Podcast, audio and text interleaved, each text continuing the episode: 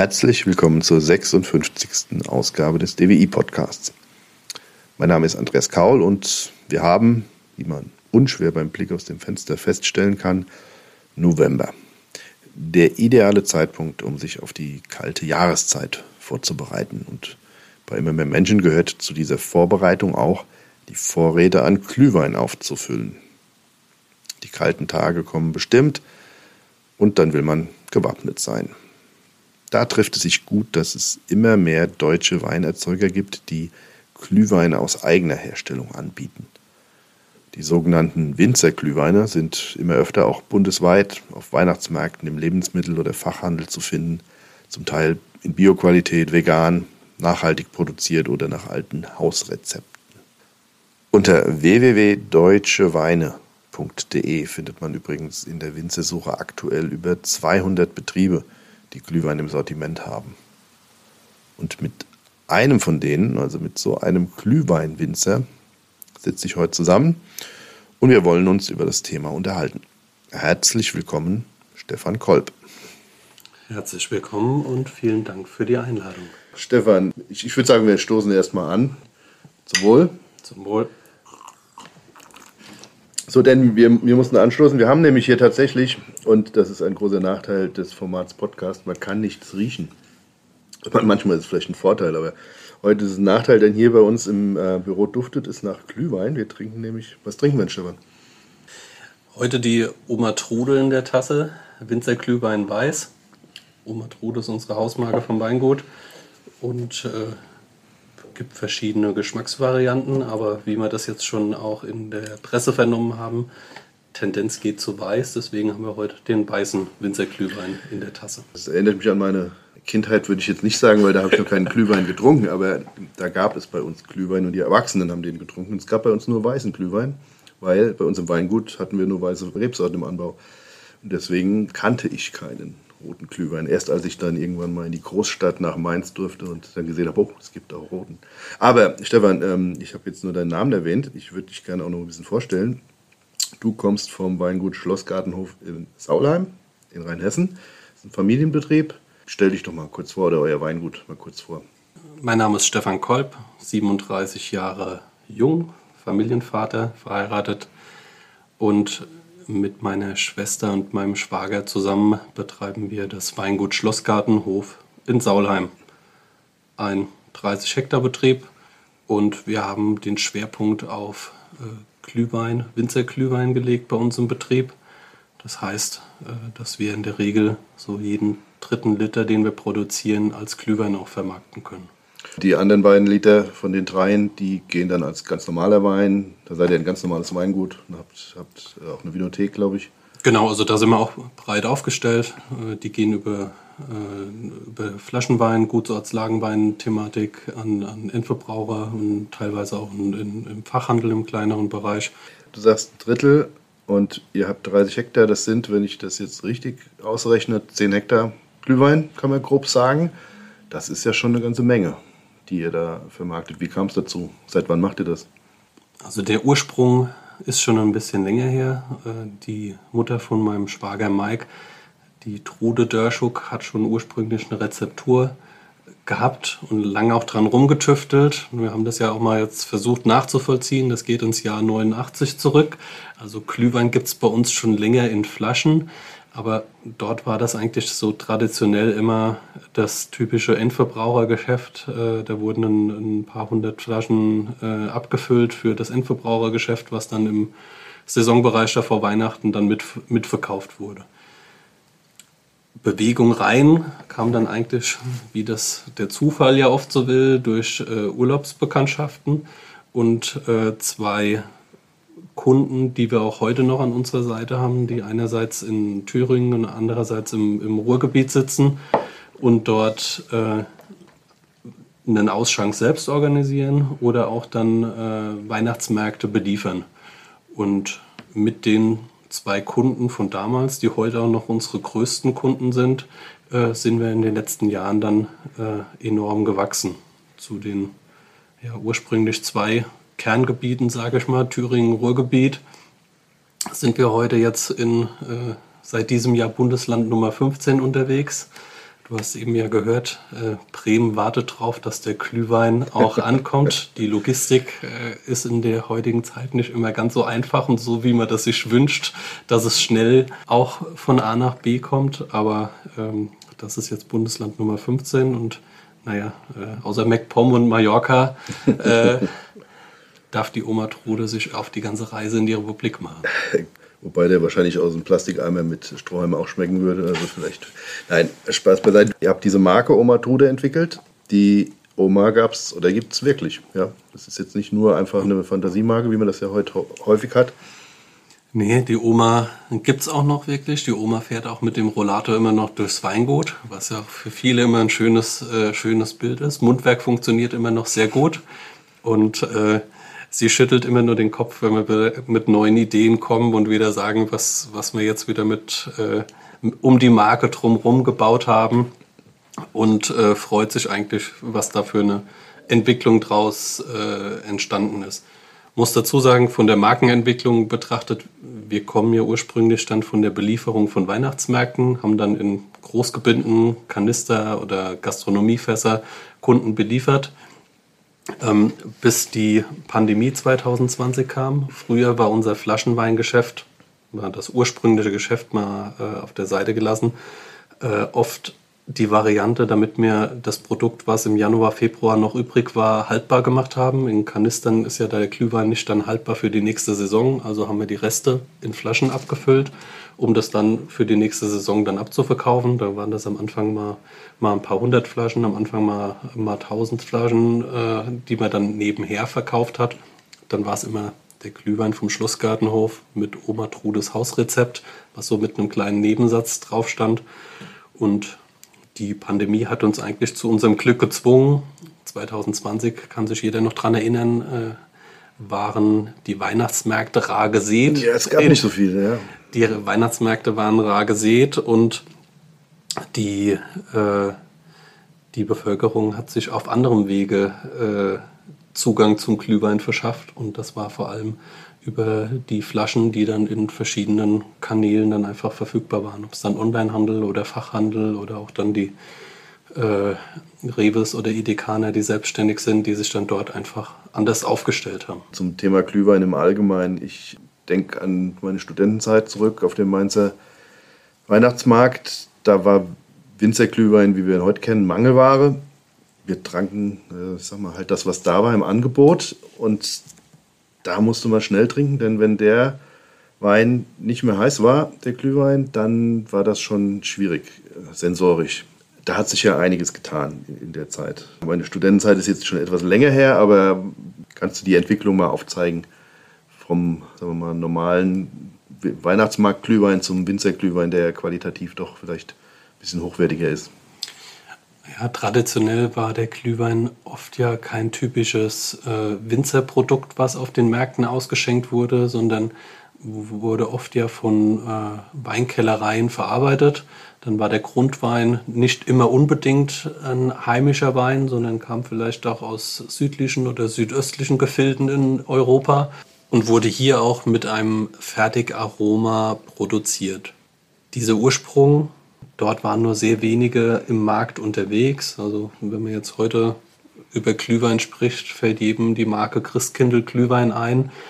Die, äh, die Herstellerfirma Gerstacker sagen von sich selbst, sie machen 80 Prozent vom Markt aus, was dann natürlich schon mal eine schöne Hausnummer ist.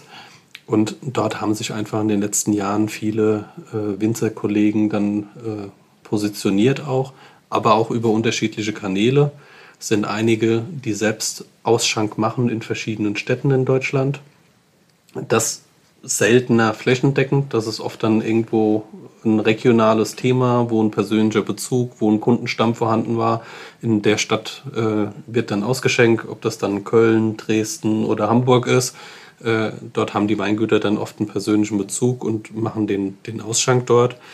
Und dann gibt es Familienweingüter, wie wir das sind, die sich rein auf die Belieferung von Weihnachtsmarktständen spezialisiert haben. Das heißt, außer den kleinen Weihnachtsmarkt am ersten Advent in Saulheim äh, haben wir selbst keinen Ausschank draußen. Das heißt, äh, wir produzieren nur, wir füllen ab und wir kümmern uns um die Logistik und den Service hinten dran, dass das Produkt äh, sauber zum Kunden nach draußen kommt. Nochmal zu dieser Abgrenzung. Wann darf sich denn ein Glühwein Winzerglühwein nennen? Ist das irgendwo geregelt? Das Weingesetz ist ja kein, kein äh, kleines Gesetz, sondern ich habe in der Historia gelernt, es sind vier dicke Wälzer, die normalerweise im Schrank stehen, vom europäischen Weinrecht über das äh, nationale runtergebrochen auf die, die verschiedenen Länderverordnungen und dann die unterschiedlichen Regelungen dann von Anbaugebiet zu Anbaugebiet. Und ähm, dort ist drin geregelt einerseits, aus welchen Grundprodukten Glühwein hergestellt werden darf. Und dort ist auch geregelt, was Winzerglühwein ist. Also das Prädikat Winzerglühwein besagt, dass die Trauben alle aus diesem Weingut stammen müssen. Für uns jetzt als Weingut, wir haben nicht die Möglichkeit, Wein zuzukaufen oder Trauben zuzukaufen, damit wir unsere Menge erweitern, sondern das geht nur, wenn wir andere Rebsorten in der Bewirtschaftung haben oder Flächen insgesamt dazu nehmen können. Also laut Bezeichnungsrecht ist ein Glühwein ja ein aromatisiertes, weinhaltiges Getränk. Und was ich besonders kurios finde, ursprünglich durfte nur für Rotwein verwendet werden und dann später auch für Weißwein. Aber Rosé war nicht zugelassen für Glühwein, oder? Genau, da ist die Historie im Weinrecht, wenn man die sich anschaut, war ursprünglich ja gar nicht vorgesehen, dass äh, Glühwein hergestellt wird. Dann ist man irgendwann auf die Idee gekommen, dass äh, Glühwein ja auch ins Weingesetz aufgenommen werden sollte. Im ersten Schritt hat man dies dann vermerkt mit Glühwein muss aus Rotwein hergestellt werden.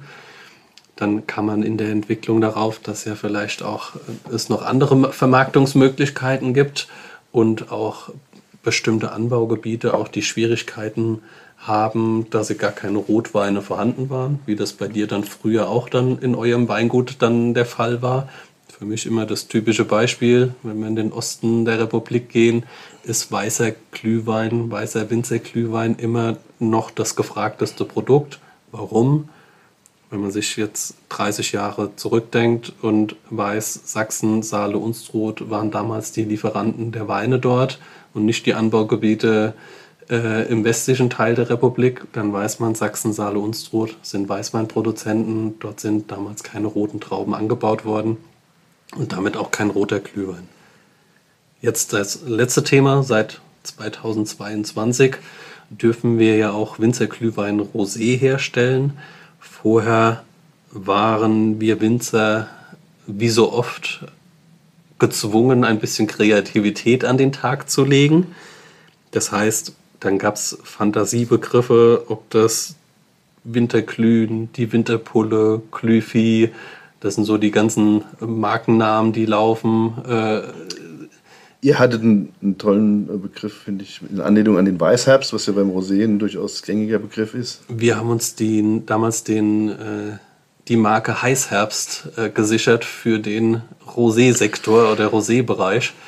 Äh, damals auch in enger Abstimmung mit der Weinkontrolle. Also das Produkt durfte dann Heißherbst Rosé heißen aber nur Rosé, wenn noch 100% Rosé drin ist. Heute erlaubt das Weingesetz ja, dass der Rosé-Glühwein auch ein Verschnitt aus Weiß und Rot sein darf. Das Weingesetz ist ein weites Feld.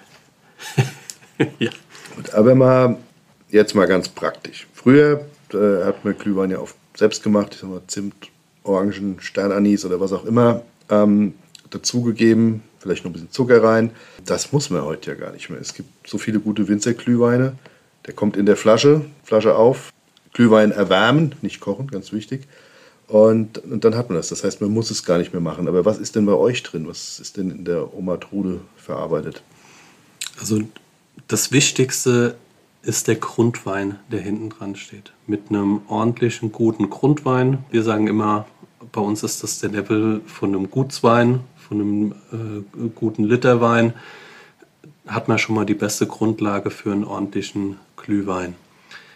Dann unterscheidet sich oft auch der Markt draußen äh, in Winzerglühweinen, die mit einer ja, fertigen Gewürzmischung angesetzt werden, so wie man das jetzt typischerweise vom Supermarkt kennt.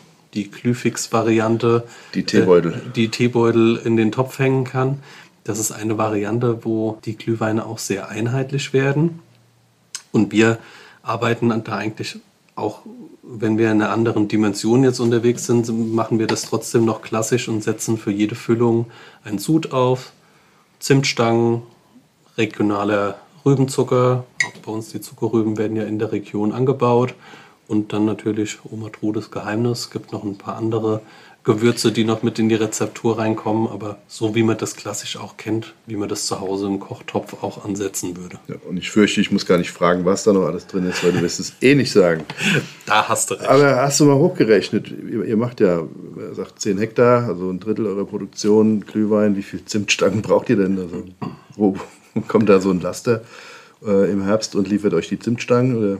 Na, Laster brauchen wir noch nicht. Wir haben schon drüber nachgedacht, ob man Zimtstangen auch bei uns anbauen könnte. Aber da sind wir mit dem Klimawandel noch nicht ganz so weit, dass man das bei uns auf den Flächen äh, kultivieren könnte. Aber äh, es sind schon nicht ein paar hundert Gramm, die wir brauchen, sondern wir sprechen schon über ein paar Kilo Zimtstangen, die im Jahr äh, in Umlauf kommen. Und der wird ja, sagen wir mal, jetzt gerade ähm, hergestellt. Der Glühwein, der dann in ein, zwei Wochen äh, auf den Weihnachtsmärkten oder wo auch immer in den, in den Regalen steht, der ist relativ frisch zubereitet. Das heißt, aktuell seid ihr gerade dabei.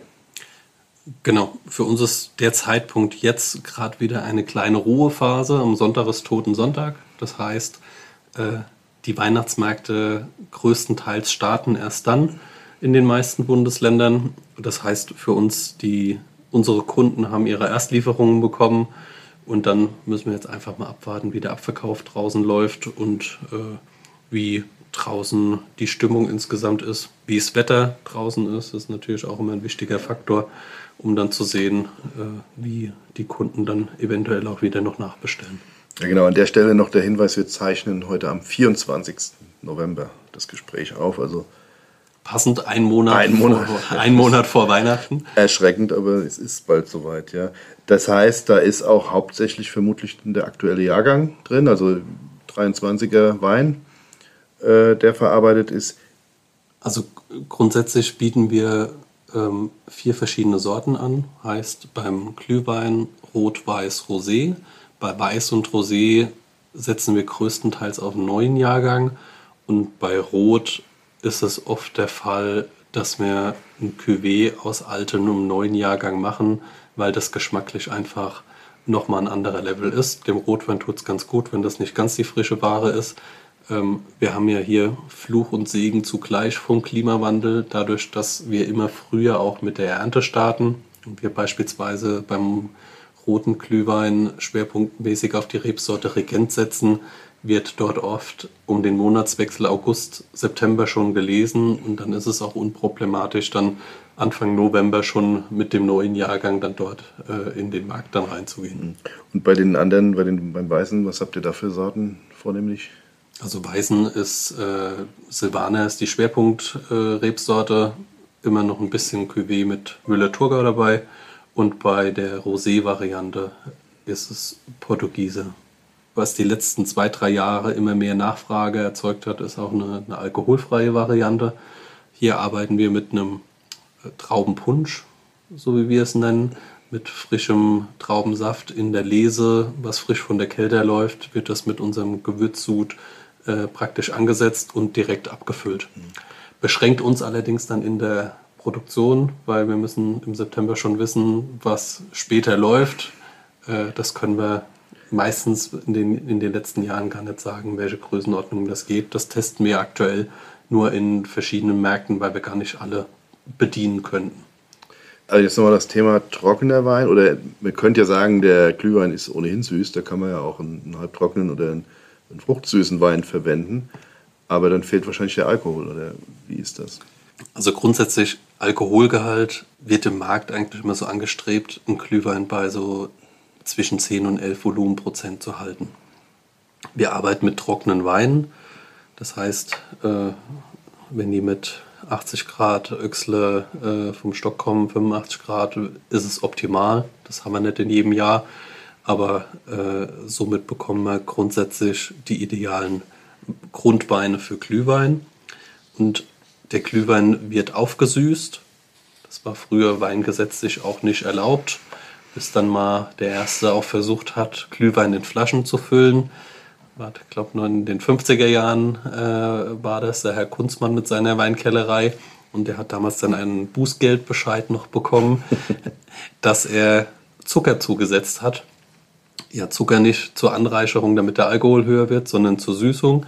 Und so ist das bei uns heute jetzt auch immer noch der Fall. Wir setzen Zucker dann noch zu und stellen die Glühweine dann in der Regel so auf rund 60 Gramm Restsüße ein, was für den Glühweinsektor eher Einstiegslevel ist. Also dort ja. sind die Weine auch eher mit 80 plus äh, draußen im Markt unterwegs. Ich habe auch den Eindruck, dass man gar nicht so viel Süße braucht, sondern dass viele sogar einen Glühwein bevorzugen, der eben nicht, nicht so pappsüß ist. Und insofern ist das wahrscheinlich eine ganz gute Sache. Du hast das Thema, was ich jetzt eigentlich ansprechen wollte, schon fast vorweggenommen. Wer kam eigentlich drauf, so einen Wein mit Gewürzen zu versetzen und den dann auch noch heiß zu trinken? Ihr wart ja wahrscheinlich nicht die Ersten. Gibt es da historische Vorbilder oder? Ja, man wundert sich nicht. Wir deutschen Winzer, wir waren nicht die allerersten, die Glühwein erfunden haben. Also wer hat es erfunden? Die Schweizer waren es auch nicht.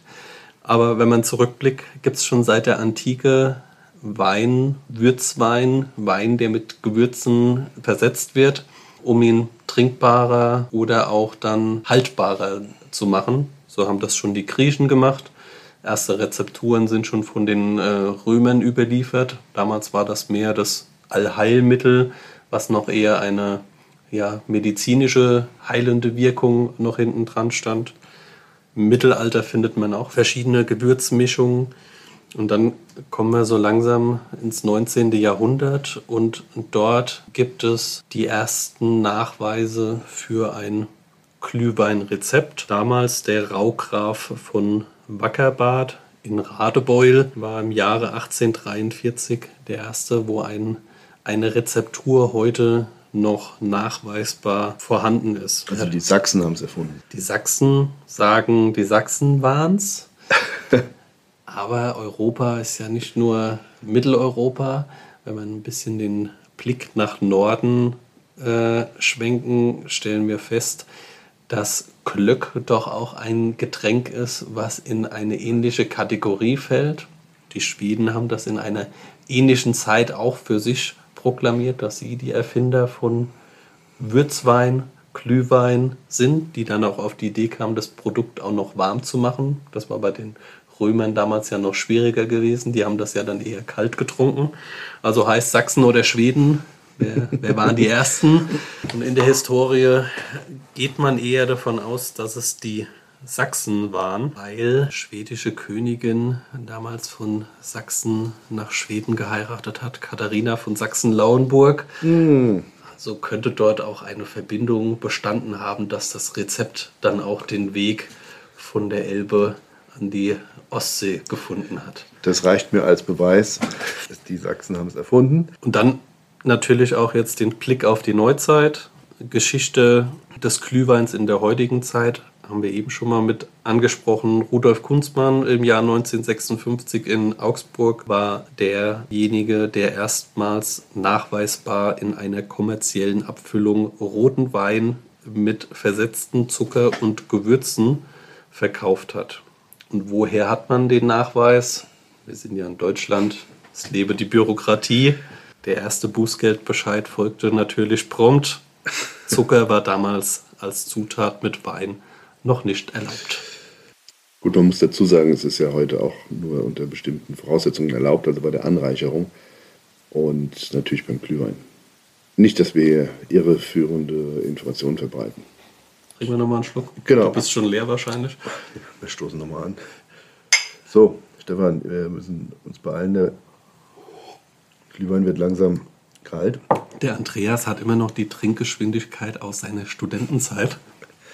Die Tasse war noch gar nicht im Büro, dann war sie schon nur noch halb voll. Gewesen. Ja, aber man muss dazu sagen, dass in dem Fall jetzt der letzte Schluck, der sag mal, lauwarm war, deutlich besser geschmeckt hat als damals der letzte Schluck lauwarm. Das ist auch für uns immer so ein Zeichen, wenn wir im Sommer in der Regel auch ein bisschen schauen, was macht der Wettbewerb, was machen die Kollegen. Dann probieren wir die Glühweine zwar auch warm, aber meistens kalt im Weinglas, weil dort sind dann auch alle Fehler äh, rauszuschmecken. Früher wurde ja der Glühwein typischerweise so hergestellt, dass man nicht am Anfang vom Jahr schon wusste, welcher Weinberg ist für den Glühwein gedacht, sondern man hat am Ende vom Jahr geguckt, was habe ich noch im Keller. Gut, ja. Was, was könnte man noch für Glühwein nehmen? Bei uns hat sich das heute gedreht.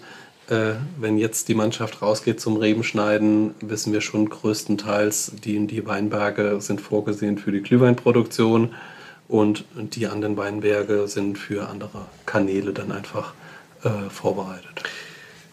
Du hast vorhin gesagt, ihr seid in 15 Bundesländern, 15 der 16 oder 17, wenn man Mallorca mitrechnet, vertreten. Das heißt, du hast einen guten Überblick. Was trinken die Deutschen denn?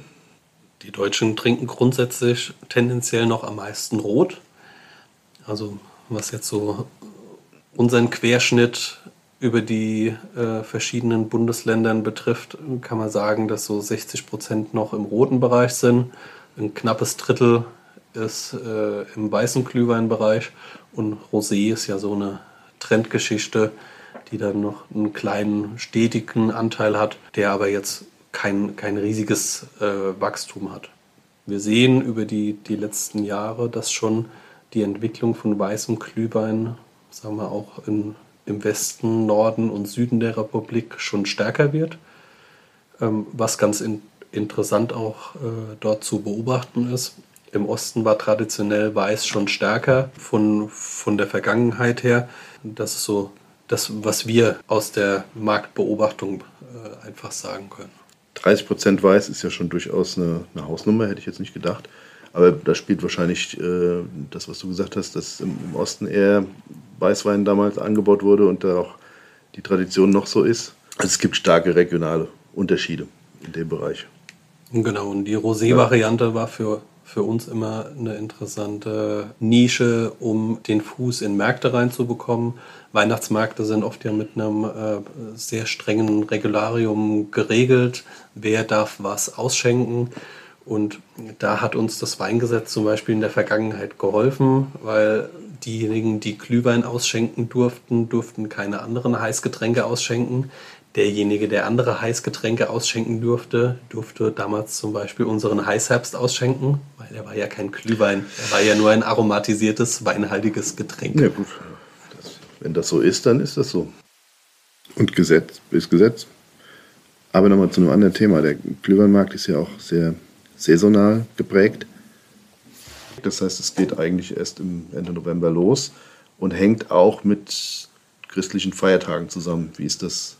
Wir sagen grundsätzlich, verkaufen wir Glühwein von O bis O.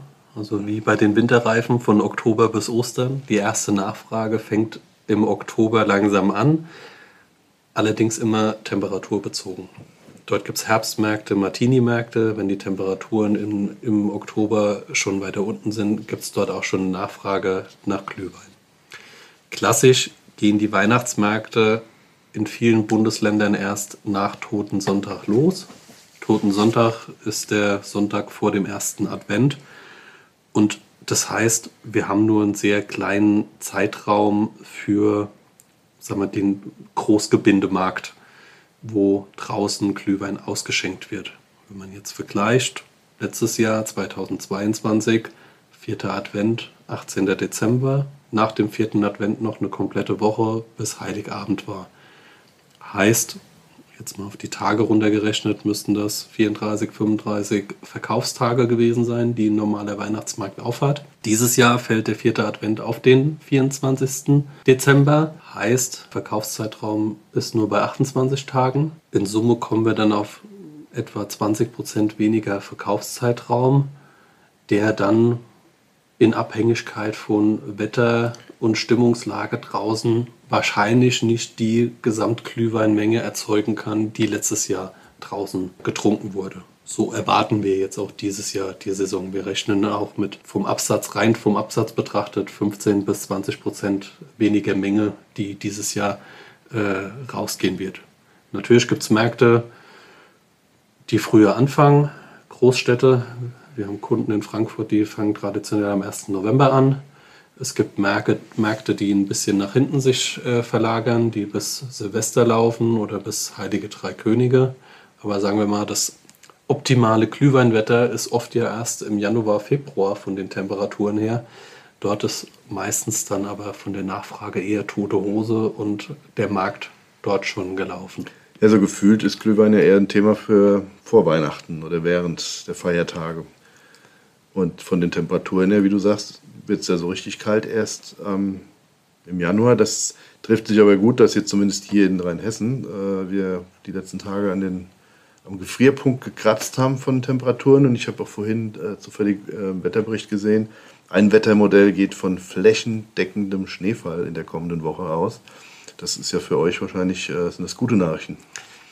Ja, grundsätzlich äh, schon mal sehr gut, dass die Temperaturen stimmen. Also wir sagen normalerweise können wir ablesen, wenn die Temperaturen stetig zwischen 0 und 10 Grad sind und es trockenes Wetter vorherrscht, dann ist der Glühweinabsatz draußen am idealsten. Schnee, Schneechaos, Verkehrschaos kann dazu führen, dass der Deutsche doch nicht immer seinen Fuß vor die Tür setzt.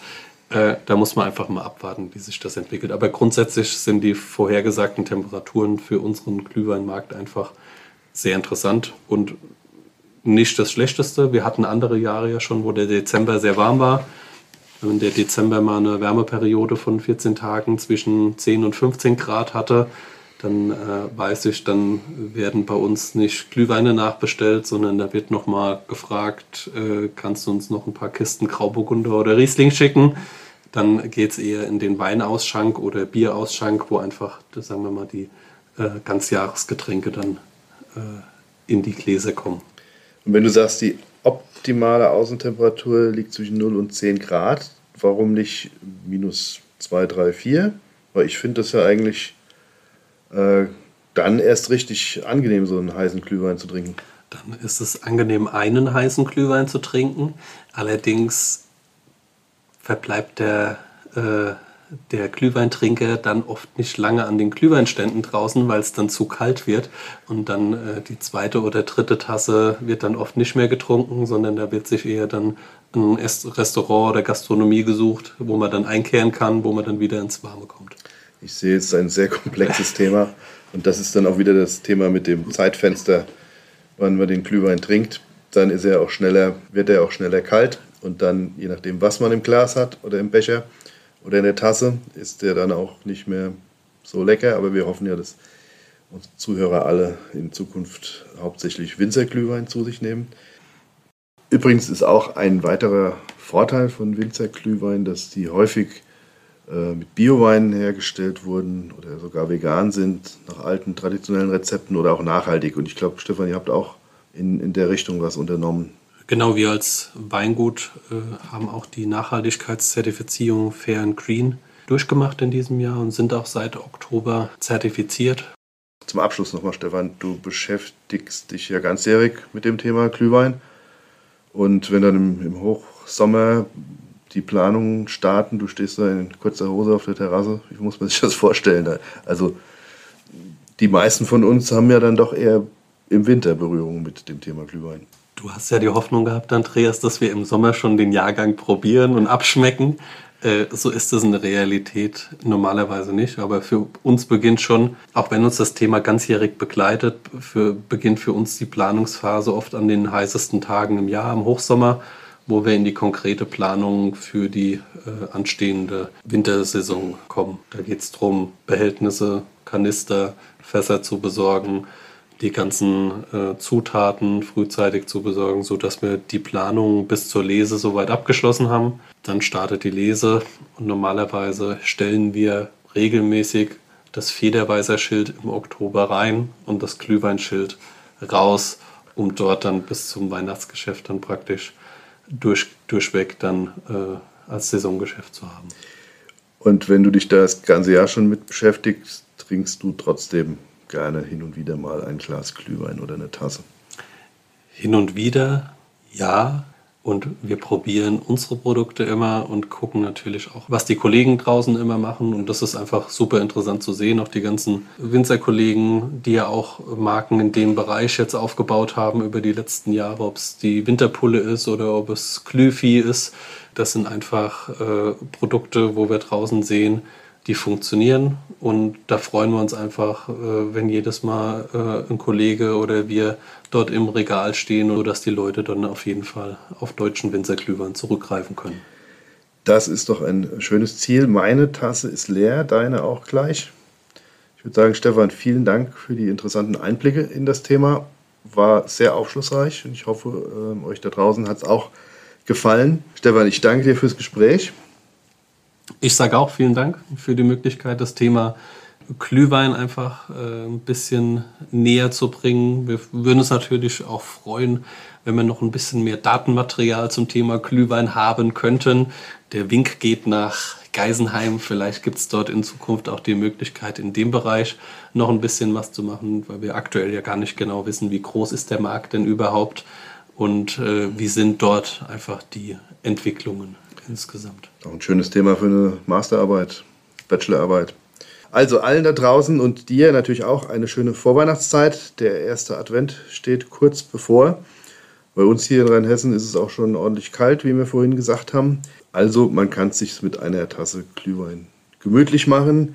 Idealerweise einen schönen Winzerglühwein. Macht das. Danke fürs Zuhören und bis zum nächsten Mal.